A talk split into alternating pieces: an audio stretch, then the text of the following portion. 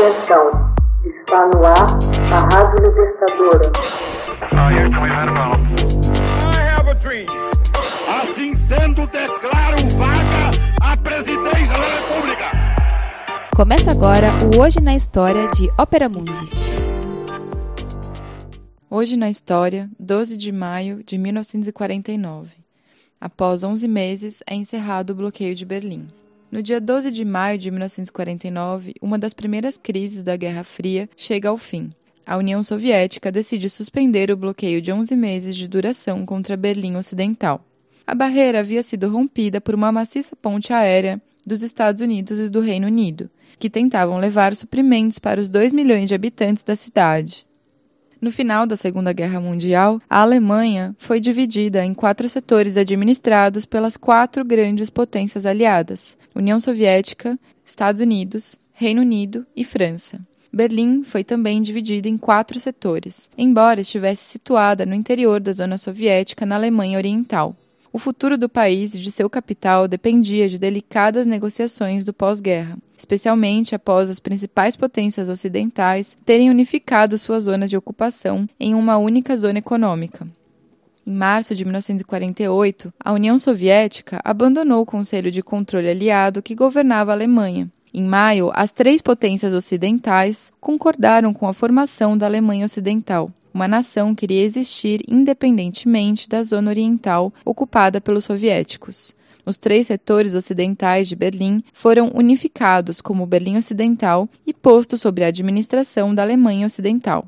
Em 20 de junho, como mais um passo importante para o estabelecimento de um governo da Alemanha Ocidental, as potências ocidentais introduziram uma nova moeda, o marco alemão, os soviéticos consideraram esta medida um ataque à moeda da Alemanha Oriental e, em 24 de junho, iniciaram o bloqueio das ferrovias, rodovias e rios entre Berlim e o Ocidente. Os soviéticos encerram a administração compartilhada de Berlim. Se encerra com a unificação do lado ocidental. O Reino Unido e os Estados Unidos responderam com a maior ponte aérea da história, conduzindo quase 300 mil operações de ajuda à cidade durante os 14 meses seguintes foram entregues mais de 2 milhões de toneladas em suprimentos. Como os soviéticos cortaram o fornecimento de energia, o carvão representou mais de dois terços do material enviado. Na direção oposta, os voos transportaram bens industriais fabricados em Berlim para o Ocidente. No auge da ponte aérea, em abril de 1949, os aviões aterrizavam em Berlim a cada minuto as tensões aumentaram e três grupos de bombardeiros estratégicos dos Estados Unidos prestaram reforço às tropas britânicas. Por sua vez, a presença do exército soviético na área seria elevada dramaticamente. Os soviéticos não tomaram nenhuma medida para romper a ponte aérea.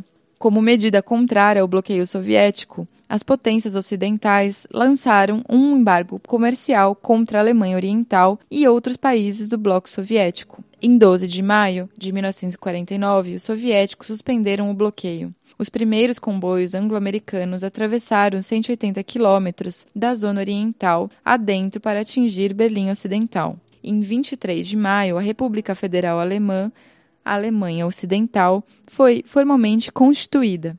Em 7 de outubro, a República Democrática Alemã, Alemanha Oriental, foi proclamada. A ponte aérea prosseguiu até 30 de setembro, num esforço para acumular um ano de suprimento de bens essenciais para a eventualidade de outro bloqueio soviético. Não houve um novo bloqueio, mas as tensões da Guerra Fria sobre Berlim permaneceram altas, culminando na construção do Muro de Berlim em 1961. Com o gradual declínio do poderio soviético no final da década de 1980, o Partido Comunista da Alemanha Oriental começou a perder sua estabilidade. Centenas de alemães orientais se mudaram para o outro lado e no final de 1989 começa a derrubada do Muro de Berlim. Logo depois, negociações entre funcionários dos dois países, ao lado de autoridades dos quatro países, passaram a explorar as possibilidades de reunificação, o que ocorreu em 3 de outubro de 1990.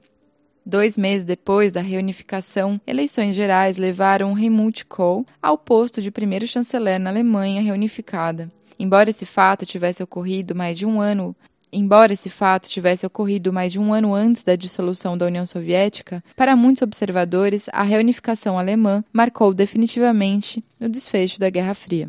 Hoje na História, texto original de Max Altman, Organização Haroldo Cerávulo, gravação Michele Coelho, edição Laila Manoeli. Você já fez uma assinatura solidária de Opera Mundi?